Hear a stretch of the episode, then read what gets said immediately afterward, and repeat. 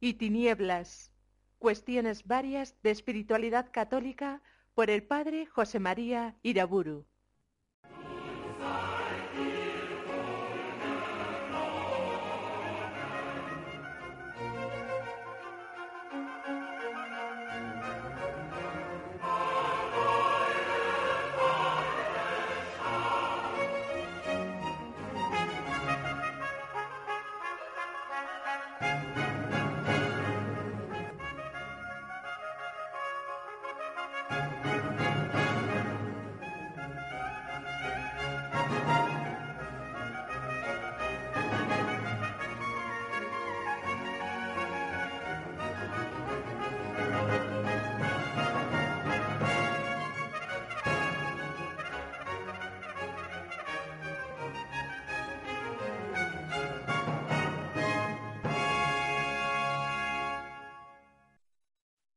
En el nombre del Padre, del Hijo y del Espíritu Santo.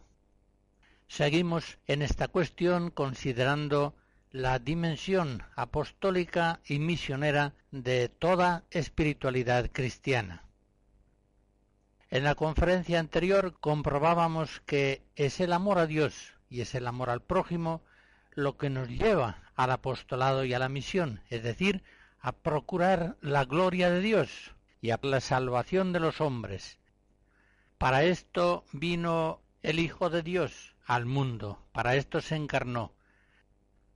Cuando en el credo confesamos nuestra fe, decimos propter nos homines et propter nostram salutem descendit de cielo.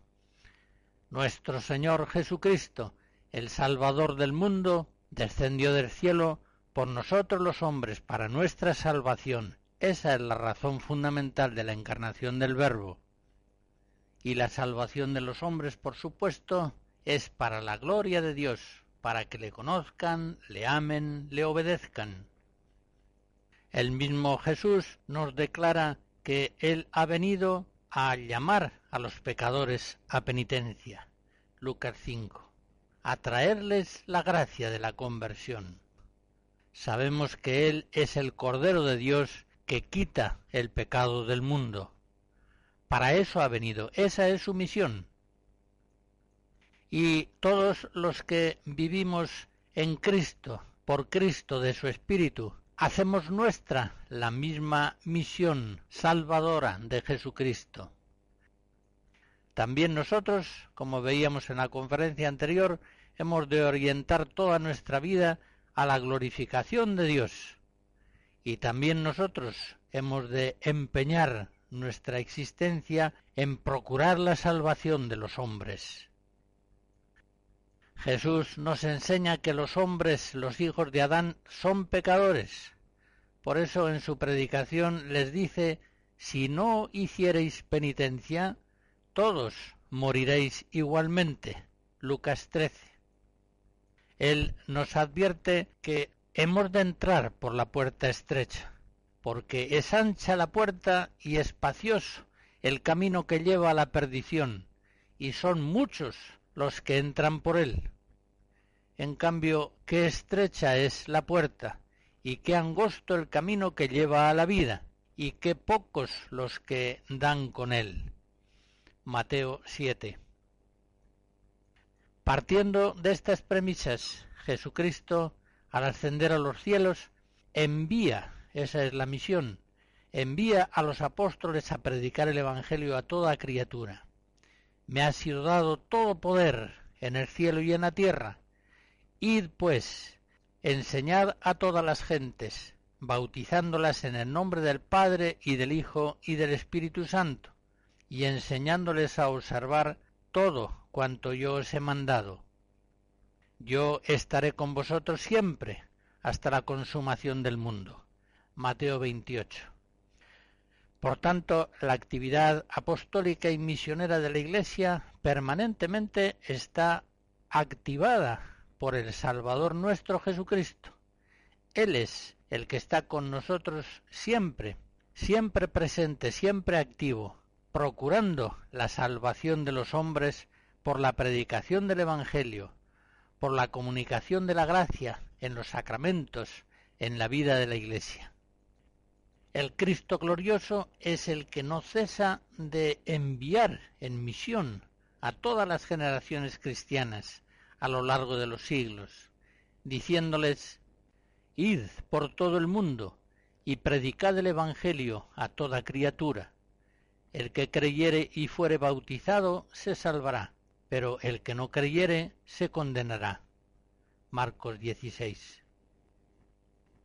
Según todo esto se entiende claramente que si el amor a Dios es pequeño, no habrá apostolado y misión, porque no le importa a la persona la glorificación de Dios entre los hombres. Le da lo mismo que los hombres conozcan, amen, obedezcan a Dios, o por el contrario, lo ignoren, lo nieguen, lo desprecien, le ofendan continuamente con sus pecados. El apostolado nace del amor a Dios. Y del mismo modo a una persona que ama poco a sus hermanos o simplemente que tiene muy poca fe, no le importa la salvación de sus prójimos, no entiende que ellos vayan por caminos de perdición, no cree que en la vida presente se están jugando la vida eterna, y en el caso de que lo creyera, su caridad es tan pobre que no le importa mayormente la suerte de sus hermanos. Un cristiano que está en esa actitud viene a decir aquello que Caín le dijo a Yahvé, refiriéndose a su hermano Abel. ¿Acaso soy yo el guardián de mi hermano? Génesis 4. Por eso no hace apostolado, no se interesa por la actividad misionera de la Iglesia. Pues bien, en esta segunda conferencia hemos de meditar en esa segunda motivación fundamental de la actividad misionera y apostólica, la salvación de los hombres. La salvación de unos hombres que todos ellos son pecadores y no pueden salvarse por sus propias fuerzas. Todos están necesitados de una salvación por gracia, todos necesitan que Dios misericordioso, compadeciéndose de la miseria humana, les envíe un Salvador que introduzca en la raza humana la gracia, una fuerza sobrehumana de transformación del hombre y de salvación. En las pausas musicales escucharemos fragmentos de la Sinfonía Quinta de Prokofiev.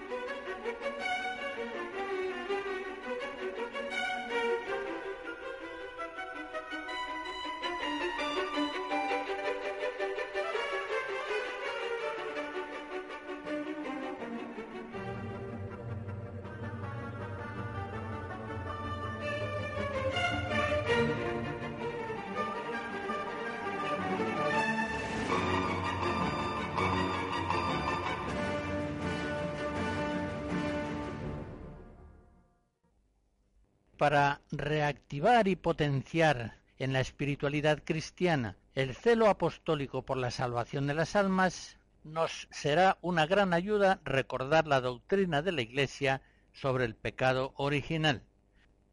Concretamente examinaré y comentaré el decreto sobre el pecado original que el concilio de Trento emitió en el año 1546.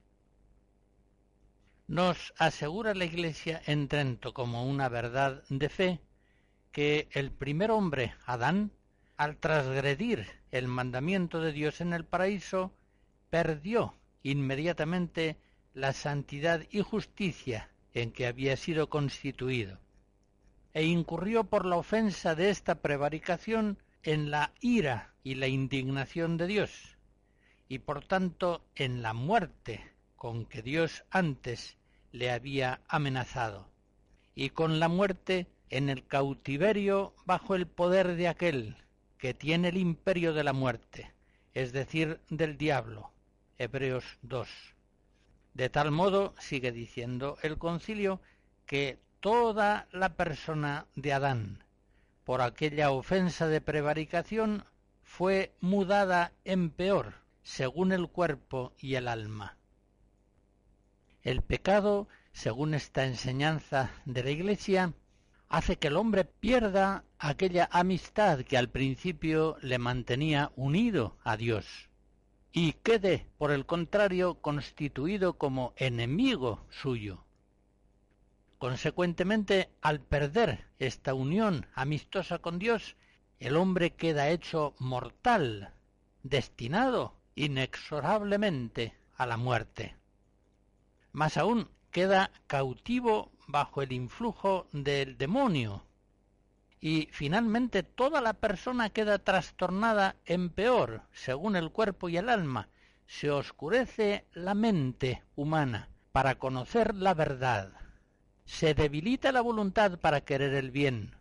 Se trastornan todas las pasiones, rebelándose contra la libertad personal del hombre, que ya, como afirma el apóstol San Pablo en Romanos 7, tantas veces aprecia el bien, pero viene luego a hacer el mal. No hace el bien que quiere, sino el mal que no quiere. Y es que el pecado se ha apoderado de él. Todos nosotros, en el fondo de nuestras conciencias, sabemos que estas afirmaciones son verdaderas. Somos pecadores. Hay en nosotros desde nuestro nacimiento una inclinación al mal y una dificultad para el bien. Como dice el salmista en el Salmo 50, en la culpa nací, pecador me concibió mi madre. Y nuestros hermanos, los de nuestra propia familia, nuestros vecinos, son pecadores. Pecadores les concibió su madre. Así vinieron al mundo y así se mantienen con una naturaleza humana profundamente enferma a causa del pecado original y a causa de tantos pecados personales que sobre él han venido posteriormente en la biografía de la humanidad y en la de cada uno de nosotros. Pero también es cierto cuántas veces nuestra conciencia olvida estas verdades, trivializa los males espirituales y morales que padecemos, y que padecen nuestros hermanos. No nos vemos a nosotros mismos, ni vemos a nuestros hermanos como pecadores necesitados absolutamente de salvación, y de una salvación por gracia, porque por nuestras propias fuerzas naturales no vamos a conseguirla. En el Catecismo de la Iglesia, en el número 387, se enfatiza esta gravedad del pecado en el hombre. Enseña el catecismo la realidad del pecado, y más particularmente del pecado de los orígenes, sólo se esclarece a la luz de la revelación divina. Sin el conocimiento que esta revelación nos da de Dios, no se puede reconocer claramente el pecado y se siente la tentación de explicarlo únicamente como un defecto de crecimiento, como una debilidad psicológica, como un error, como la consecuencia necesaria de una estructura social inadecuada, etc. Y en el número 390 sigue diciendo el catecismo, la revelación nos da la certeza de fe de que toda la historia humana está marcada por el pecado original libremente cometido por nuestros primeros padres. El concilio de Trento, conforme a la enseñanza de la Escritura, nos ha dicho que por el pecado el hombre queda más o menos cautivo de Satanás. Y el Catecismo de la Iglesia, en el número 2852, dice, Satanás, el seductor del mundo entero, Apocalipsis 12, es aquel por medio del cual el pecado y la muerte entraron en el mundo y por cuya definitiva derrota toda la creación entera será liberada del pecado y de la muerte. Sabemos que todo el que ha nacido de Dios no peca, sino que el engendrado de Dios le guarda, y el maligno no llega a tocarle. Sabemos que somos de Dios, y que el mundo entero yace en poder del maligno. Son varias las frases de la escritura que han sido citadas en ese breve párrafo. Pero volvamos al decreto sobre el pecado original del concilio de Trento. Allí se dice, si alguno afirma que solamente a Adán dañó su prevaricación, pero no así a su descendencia, o si afirma que transmitió Adán a todo el género humano sólo la muerte y las penas del cuerpo, pero no el pecado, que es muerte del alma, sea anatema, pues contradice al apóstol, que dice, por un solo hombre el pecado entró en el mundo, y por el pecado la muerte, y así a todos los hombres pasó la muerte, por cuanto todos habían pecado. Romanos 5. Efectivamente, el apóstol San Pablo en la carta a los romanos, en el capítulo 3, nos dice que todos los hombres pecaron y todos están privados de la gloria de Dios. Un texto también muy elocuente del apóstol para expresar la realidad misteriosa del pecado en el hombre lo encontramos al comienzo de Éfesos 2. En ese lugar muestra San Pablo el pecado como una cautividad del mundo, del demonio y de la carne. Dice así, Vosotros estabais muertos por vuestros delitos y pecados, en los que en otro tiempo habéis vivido, cuando seguíais el espíritu de este mundo, cuando estabais bajo el príncipe de las potestades aéreas, bajo el espíritu que actúa en los hijos rebeldes, entre los cuales todos nosotros fuimos también contados en otro tiempo, y seguimos los deseos de nuestra carne, cumpliendo la voluntad de ella y sus depravados deseos, y viniendo así por nuestra conducta a ser hijos de ira, como los demás. Si efectivamente todos los hombres son pecadores, esto significa que por el pecado original se trastornó profundamente la misma naturaleza humana.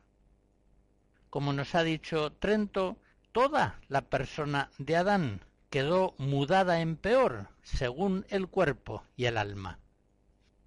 El hombre, aquella criatura excelsa que con tanto amor había sido creada por Dios como imagen y semejanza suya, para que le conociera y le amara con todo el corazón, para que dominara todo lo creado y para que colaborase con él en el desarrollo de esa creación preciosa. Ha trastornado profundamente su naturaleza humana por el pecado, ha caído, se ha hecho tremendamente vulnerable a los engaños del error y a las atracciones del mal. Ha enfermado gravemente en su mente, en su libertad, en sus sentimientos, en su cuerpo. Ha venido a hacerse mortal. Ha venido a caer en la cautividad del demonio. Y de este modo su naturaleza humana, su condición humana, se ha visto tan deteriorada que necesariamente transmite el hombre a sus hijos cuando les engendra una naturaleza humana que está enferma.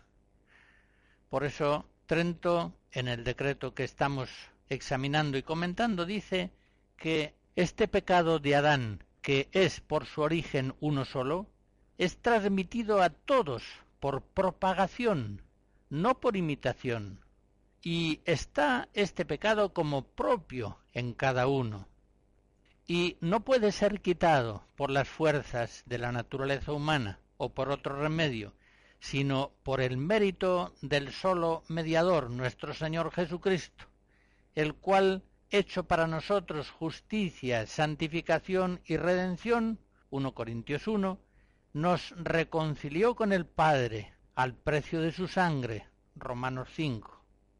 No hay, pues, otro nombre bajo el cielo dado a los hombres en el cual podamos ser salvados. Hechos 4.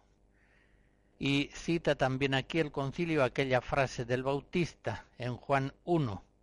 He aquí el Cordero de Dios, he aquí el que quita los pecados del mundo.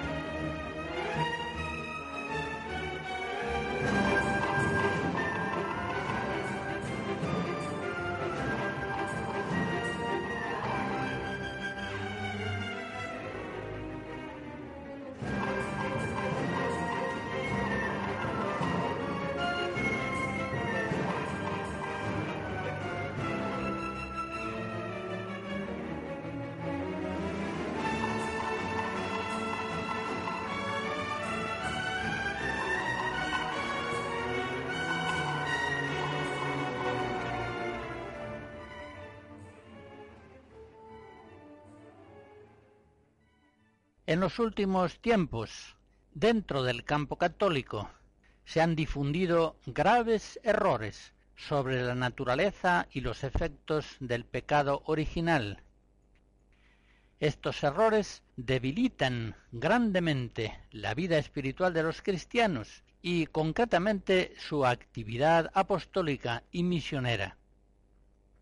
Quiero advertir aquí a mis oyentes especialmente acerca de un error particularmente difundido en el pueblo cristiano. Un prestigioso teólogo católico estima, y así lo escribe, que no debemos afirmar que la generación sea la causa de la transmisión del pecado original.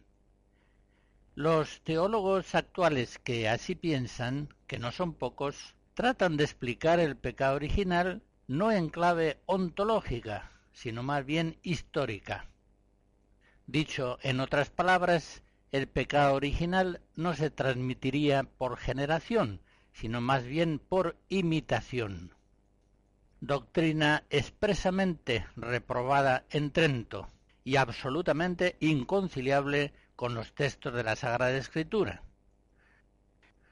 La Iglesia cree desde antiguo, concretamente, que los niños deben ser bautizados. Por ejemplo, según dice el Papa Zósimo en el año 418, los niños deben ser bautizados para que la regeneración, se entiende bautismal, sacramental, limpie en ellos lo que por la generación contrajeron. Cree, pues, la Iglesia que el pecado original deteriora profundamente la naturaleza de nuestros primeros padres, y por tanto, si la naturaleza humana se transmite por la generación, no pueden nuestros primeros padres, ni los que le siguen, transmitir a sus hijos por la generación una naturaleza sana y pura, porque en ellos está gravemente enferma. Nadie puede dar lo que no tiene. Por eso, según vimos, el pecado original se transmite a lo largo de las generaciones humanas no en una forma histórica de condicionamientos negativos que van maleando la vida de un niño que al nacer era perfectamente inocente, libre de cualquier huella de pecado o de cualquier inclinación al mal. Aquellos que tratan de explicar el pecado original por inmersión en un mundo de pecado. Aquellos, pues, que tratan de explicarlo no en clave ontológica, es decir, que afecta al ser mismo del hombre, sino en clave histórica, dan una enseñanza incompatible con la fe católica. La revelación nos dice claramente que el pecado y la desobediencia de uno solo, el primer Adán, nos ha constituido a todos pecadores y que igualmente la gracia y la obediencia de uno solo, Jesucristo, el segundo Adán, nos ganan la salvación de Dios. Romanos 5.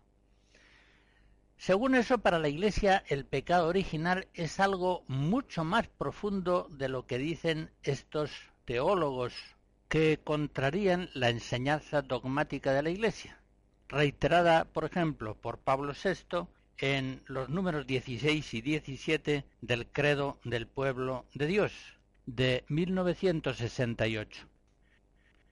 El pecado original es otra cosa de lo que ellos dicen, es algo incomparablemente más grave, pues afecta a la misma naturaleza de todo el hombre y de cada hombre, y lógicamente se transmite como se transmite la naturaleza humana, por generación. La experiencia de cada día confirma la veracidad de la fe católica en el pecado original. Vean ustedes ese niño de dos o tres años que miente como un bellaco y que después de haber roto un objeto precioso de la casa, cuando su mamá le pregunta quién ha sido, el niño le echa la culpa al gato. ¿Quién le ha enseñado a mentir? El niño no ha adquirido el hábito de la mentira, tan contrario a la naturaleza humana, por imitación. Sus padres, por el contrario, siempre le han enseñado a decir la verdad. Resulta duro decirlo, pero esta es la realidad. El niño nace ya mentiroso, nace bajo el influjo del padre de la mentira. Pecador le concibió su madre. Vean ustedes otro ejemplo, un niño que tiene una pelota en su regazo, no está jugando con ella, un hermanito se la pide y él se niega en redondo. Interviene la mamá, llamándole a la generosidad, déjale la pelota a tu hermanito, que no la va a romper, no la va a desgastar, y además tú ahora no estás jugando con ella. Pero el niño insiste en su negativa. Esta pelota es mía, y no se la quiero prestar a mi hermano, y la sujeta con fuerza. ¿Quién ha enseñado a ese niño un comportamiento tan egoísta, tan contrario a lo que quiso hacer Dios al crear el hombre, un ser destinado a amarle a él y amar a sus hermanos? No ha podido el niño aprender de sus padres ese comportamiento egoísta, pues de ellos continuamente está recibiendo dones. ¿De dónde le viene ese egoísmo tan estúpido, tan negativo, tan malo? Es el pecado original.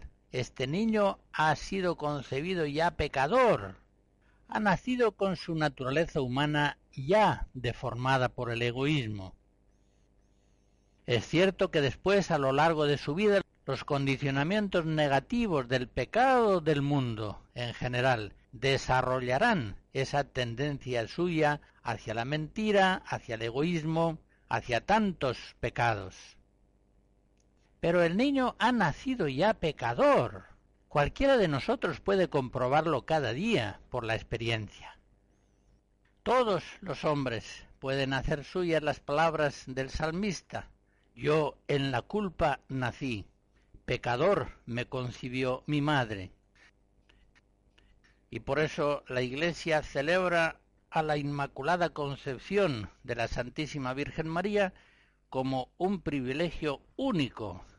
Ella fue concebida sin culpa de pecado original. En gracia le concibió su madre. Desde el primer momento de su concepción, ella fue la llena de gracia.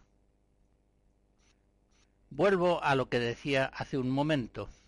Cuando en la conciencia de los cristianos se debilita la fe en el pecado original, cuando en consecuencia ignoran los efectos terribles que dejó en la naturaleza humana, se debilita en ellos tanto la vida estética y cesa o disminuye también la actividad apostólica y misionera. Los cristianos que, al menos en la práctica, han perdido la fe en el pecado original, vienen a ser pelagianos. No se ven a sí mismos ni ven tampoco a los hombres como pecadores, absolutamente necesitados de una salvación y de una salvación por gracia. No entienden, pues, la necesidad de una ascesis rigurosa, ni ven tampoco la necesidad de una acción apostólica y misionera. No pueden verla como algo urgente, porque no ven a los hombres a la luz de la Sagrada Escritura, no los ven como cadáveres ambulantes cuando están privados de la gracia. No los ven como enfermos con una enfermedad mortal gravísima, no los ven como condenados a muerte, el cáncer, todos lo sabemos, es una enfermedad mortal, pero aquel médico que la considerase como una enfermedad menor le aplicaría un tratamiento leve, que sería absolutamente insuficiente para combatir los efectos tremendamente nocivos de una enfermedad tan grave. De modo semejante, cesa en los cristianos el celo apostólico por la salvación de los hombres cuando ven a estos más como enfermos que como pecadores, cuando olvidan las palabras de Cristo. Son muchos los que entran por un camino ancho que lleva a la perdición, pero a una perdición que no solamente es temporal, puede ser eterna. Cuando vemos, por ejemplo, la importancia que en ciertos planteamientos pastorales, en algunas casas de ejercicios, en ciertos movimientos laicales o institutos religiosos, van tomando algunas terapias naturales para sanar los males del hombre. El yoga, la meditación trascendental, el reiki, el eneagrama. Observamos cómo el pelagianismo asoma su rostro siniestro. Todos esos métodos prometen efectos maravillosos, actualización de las potencialidades ocultas en el hombre, desarrollos formidables de la mente, de la creatividad, de la paz interior, elevaciones espirituales, profundizaciones insondables en los niveles del inconsciente, acrecentamientos, en fin, de la libertad, de la capacidad personal en todos sus aspectos. Pero en realidad son todas terapias naturales que alguna virtualidad sanante tendrán, pero que son absolutamente desproporcionadas para darle al hombre la salvación que necesita para la vida presente y más aún para la vida eterna. Estaríamos ante el médico que quiere curar a un grave enfermo de cáncer con algunas hierbecitas y realizando ciertos ejercicios especiales. Estaríamos ante un grave error clínico. Grandes males requieren grandes remedios. En nuestro tiempo, la falta de apostolado y de acción misionera se explica fundamentalmente por qué se ha debilitado la fe en el pecado original, porque son muchos los cristianos también los sacerdotes, que no ven al hombre como un enfermo aquejado de una gravísima enfermedad mortal. Juan Pablo II, en la encíclica misional Redemptoris Missio del año 1990, en el número 2, señalaba con preocupación como una tendencia negativa posterior al Vaticano II que la misión específica, la misión adyentes, parece que se va parando, no ciertamente en sintonía con las indicaciones del concilio y del magisterio posterior. En la historia de la Iglesia, el impulso misionero, sigue diciendo el Papa, ha sido siempre signo de vitalidad, así como su disminución es signo de una crisis de fe. El diagnóstico del Papa es profundamente verdadero.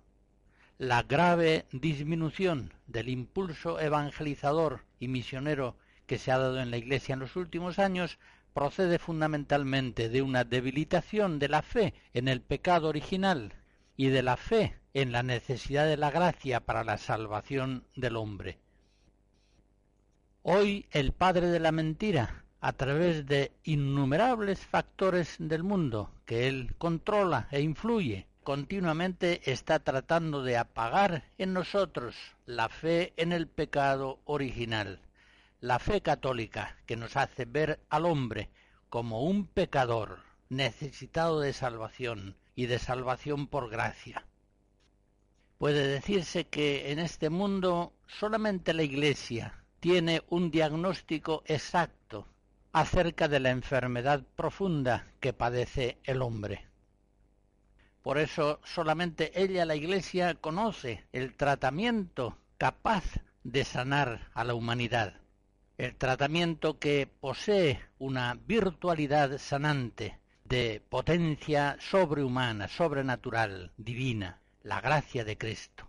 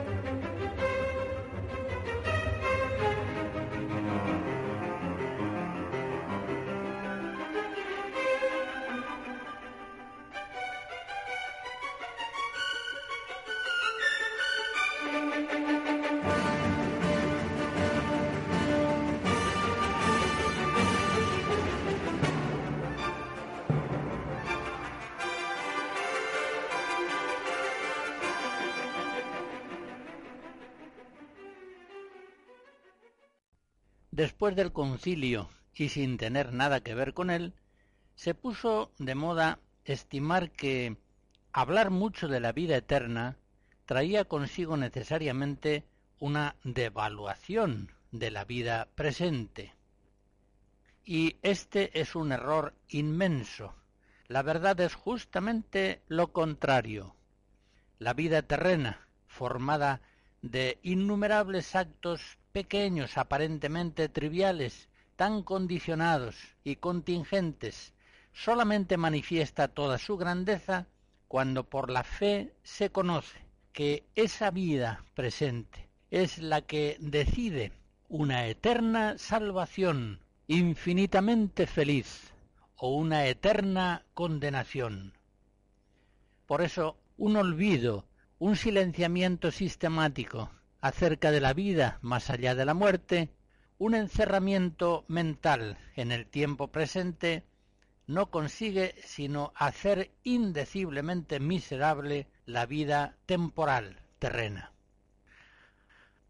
Hasta que se llega en Jesucristo a la plenitud de los tiempos no hay una revelación clara de la otra vida. En muchas religiones se daba la intuición esperanzada de que hubiera una vida futura después de la muerte. Pero ni siquiera en Israel este conocimiento era cierto. De hecho, los fariseos pensaban que había una resurrección, en tanto que los saduceos la negaban, no creían en ella. Es precisamente Jesucristo quien nos revela que después de la vida presente, el hombre, recibido el juicio inapelable de Dios, entra en la vida eterna o se hunde en la muerte interminable. Él, nuestro Maestro, así lo leemos en Juan 5, nos revela, nos asegura que cuantos hicieron el bien saldrán para una resurrección de vida y los que hicieron el mal para una resurrección de condenación. Esta revelación es indudablemente uno de los centros fundamentales de la predicación del Evangelio. Jesús presenta sus predicaciones prácticamente siempre con un trasfondo de salvación o de condenación. Ya su precursor, Juan el Bautista, avisa que todo árbol que no produzca buen fruto será cortado y arrojado al fuego. Y él mismo anuncia proféticamente que el Señor reunirá su trigo en el granero y la paja la quemará en un fuego inextinguible. Mateo 3. No puedo intentar una relación completa de las ocasiones en las que Cristo habla en su predicación de salvación y condenación, porque son más de cincuenta esas ocasiones. Pero sí puedo recordar algunas más importantes. El que cree al Hijo tiene la vida, pero el que no cree al Hijo no verá la vida, sino que la ira de Dios permanecerá sobre él. Juan 3. Buena es la sal, pero cuando pierde su eficacia se tira fuera. Lucas 14. Si vuestra justicia no fuera más que la de los escribas y fariseos, no entraréis en el reino de los cielos. Mateo 5. Más te vale perder uno de tus miembros que ser arrojado entero al infierno. Mateo 5. ¿Qué provecho saca uno con ganar el mundo entero si pierde su vida? Marcos 8. Son muchos los que entran por el camino ancho que lleva a la perdición, y pocos los que entran por el camino estrecho que lleva a la vida. Mateo 7. Todo árbol bueno da frutos buenos y el árbol malo da frutos malos. Todo árbol que no da fruto bueno se corta y echa al fuego. Mateo 7.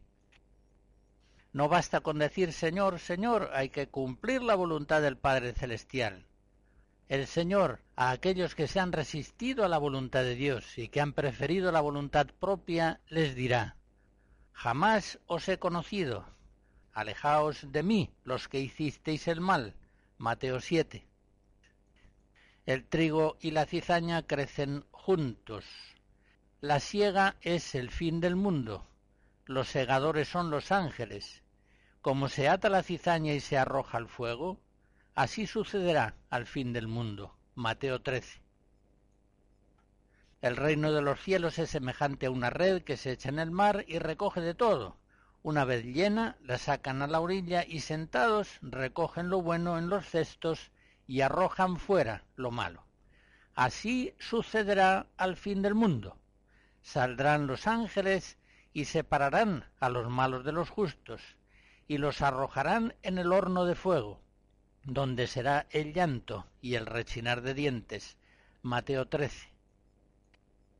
En la parábola del pobre Lázaro y del rico injusto, Lázaro va al cielo, mientras que el rico injusto se condena, y entre uno y otro se abre un abismo infranqueable en una y en otra dirección. Lucas 16. Y hablando del pan eucarístico, dice, si alguno come de este pan vivirá eternamente. Si no coméis la carne del Hijo del Hombre y si no bebéis su sangre, no tendréis vida en vosotros. Juan 6. Quien quiera salvar su vida la perderá, y quien pierda su vida por mi causa y por el Evangelio, ese la salvará. Marcos 8. En verdad os digo, si no os volvéis como niños, no entraréis en el reino de los cielos. Ay de aquel que escandalizara a estos pequeños. Ay de aquel por quien viene el escándalo. Mateo 18. Si tu ojo te escandaliza, sácalo de ti. Más te vale entrar en el reino de Dios con un solo ojo que con dos ojos ser arrojado al infierno, donde el gusano no muere, ni el fuego se apaga. Marcos 9. A los judíos les dice en una ocasión, si no creyereis que yo soy, moriréis en vuestro pecado. Juan 8. En la parábola de los talentos, los siervos diligentes reciben grandes premios, pero el siervo inútil es arrojado a las tinieblas exteriores, donde será el llanto y el crujir de dientes. Mateo 25 aquel invitado de la parábola que acude a una boda indecentemente vestido es arrojado fuera a las tinieblas exteriores. Mateo 22.